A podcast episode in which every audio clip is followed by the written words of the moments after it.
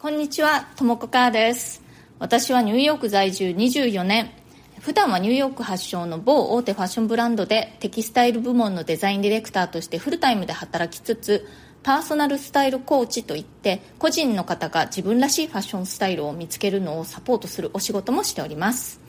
このチャンネルニューヨーク人生劇場では人種のるつぼ何でもありのニューヨークで私が働いて暮らして経験したことや日々の生活の中であったちょっと面白いことなどをシェアしていきたいと思います。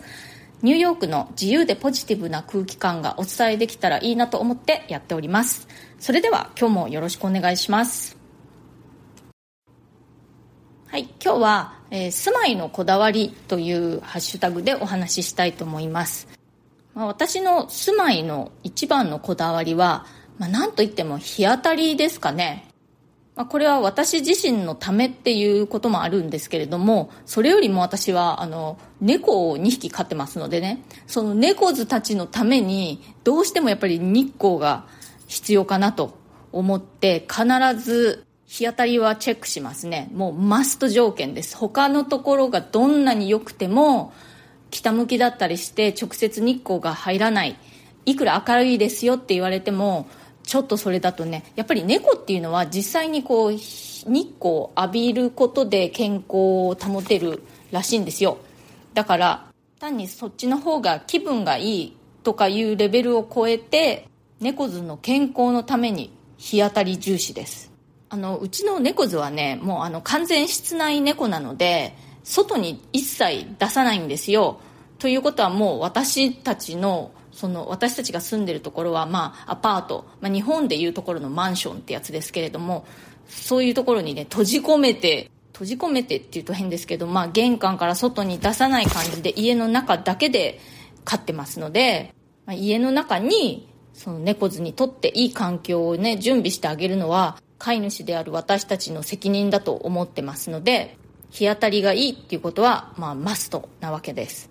で、まあ、日当たりがいいことなんて当たり前じゃないかって皆さん思われるかもしれないんですけれども、意外とね、アメリカ人って日当たりのことあんまり気にしないんですよ。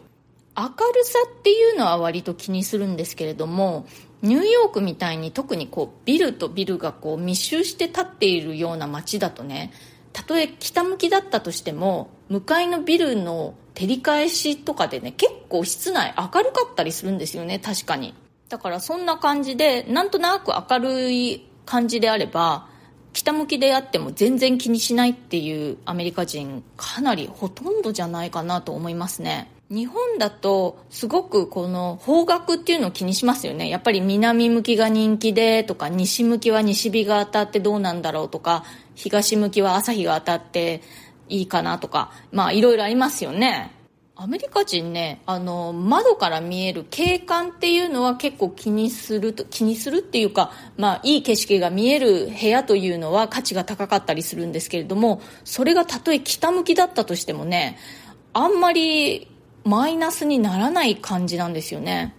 日本でお部屋探しをするときに、その、まあネットであれなんであれ、その間取り図に方角って必ず入ってると思いません？だから結構重要な条件だなと思ってるんですけれどもアメリカだと方角入ってないっていうことね結構あるんですよ。でわざわざ聞いて調べてもらって、まあ、こっち向きですみたいなことがわかるとかね。まあ、アメリカ人は外に洗濯物干したりもしませんからそういうことも関係あるのかなって思いますけれど方角気にしないのって不思議だなって思います。私のもう一つの住まいのこだわりはですねこれは住まいのその中というよりは、まあ、ロケーションですね。ロケーションのこだわりなんですけれども徒歩でいろいろ日常の用が足りるというロケーションにこだわって住む場所を選んでいます。アメリカってほとんどの場所が車がないと生活できない感じなんですよね。ニューヨークっていうのは例外的にすごくこう歩き回りやすい街なんですけれどもそれ以外のところだとほとんどのところがやっぱり車社会ですね。でロスなんかもすごく都会ですけれどもほとんどが車社会で、まあ、サンタモニカとかあっちの方の一部はまあこう歩いてねお買い物行ったりする感じあるのかもしれないんですけどもほとんどの人が車で買い物行ってガーンと買いだめして帰ってきて大きい冷蔵庫にたくさん食料品を詰めてみたいなそういうライフスタイルなわけです。私は家からフラッと出てブラブラ散歩したりカフェに立ち寄ったり食料品を買ったり薬局に寄ったり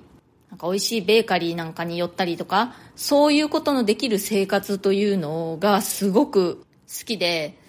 高校卒業して実家を出てからはずっと、まあ、日本であれ、まあ、ニューヨークに来てからであれそういう感じのロケーションにずっと住み続けていてそのことはとってもね幸せに思っています私実家は九州の長崎なんですけれどもまあ全然歩き回れないような、まあ、車でしか用事ができないようなところで育ちましてだからね、こうやって歩き回れるっていうところに住むのが、もう本当にね、子供の頃からの悲願だったわけです。悲願っていうと大げさですけれども、でも本当にこういう歩き回れるようなところに住むのがもう本当に夢でした。だから、まあ、あの、今ね、ニューヨークにずっと住んでますけれども、ニューヨークがね、こんなにあの、歩き回りやすい環境じゃなかったら、と私とっくに東京に帰ってたと思います。まあそれか他の都市に引っ越してたかな、まあ、他の国とかね。ヨーロッパでもパリとかロンドンとかすごくこう公共交通機関が発達してて歩き回りやすい街はいいなと思いますニューヨークってすごく物価も高いし特にその家賃とかね家の値段とかがバカ高いので他のところに引っ越そうかなっていろいろ考えたこともあったんですけれども歩き回れる街っていうのがね、やっぱりそうなかなかないということで、現在に至ります。で、私がね、すごく大好きなウェブサイトがありまして、アメリカのウェブサイトなんですけれども、住所を入れるとね、その街がどのくらいその歩いて生活することに適してる街かどうかっていうのが点数で出るんですよ。100点満点でね、まあ、80何点以上ぐらいだと徒歩でまあ、日々の生活を送るのが全然問題ないという感じなんですけれども、私はいろんな人から、その、ここが住みやすいよとかね、そういう情報をもらった時に、必ずこのサイトで歩き回りやすさというのをチェックしています。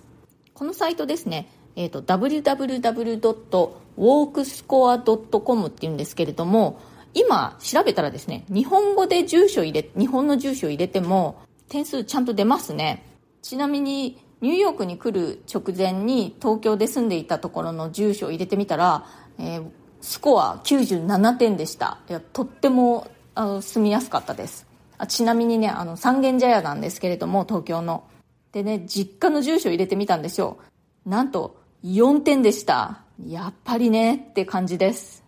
こうやって話してると私海外に住みたいってもちろん思ってそのためにいろいろ行動して、まあ、実現できたわけなんですけれどもその気持ちよりもこの歩き回れるような街に住みたいっていう気持ちの方が強かったように思います。本当に歩き回れるような感じの街に住みたいっていうのはさっきも言いましたけれども本当に悲願で子供の頃からので、まあ、海外に住んでみたいなっていうのはまあ実現できたら嬉しいなっていうぐらいの感じでしたかね。まあ、今は幸せなことにその両方が実現できているという感じで、本当にありがたいことだなと思っています。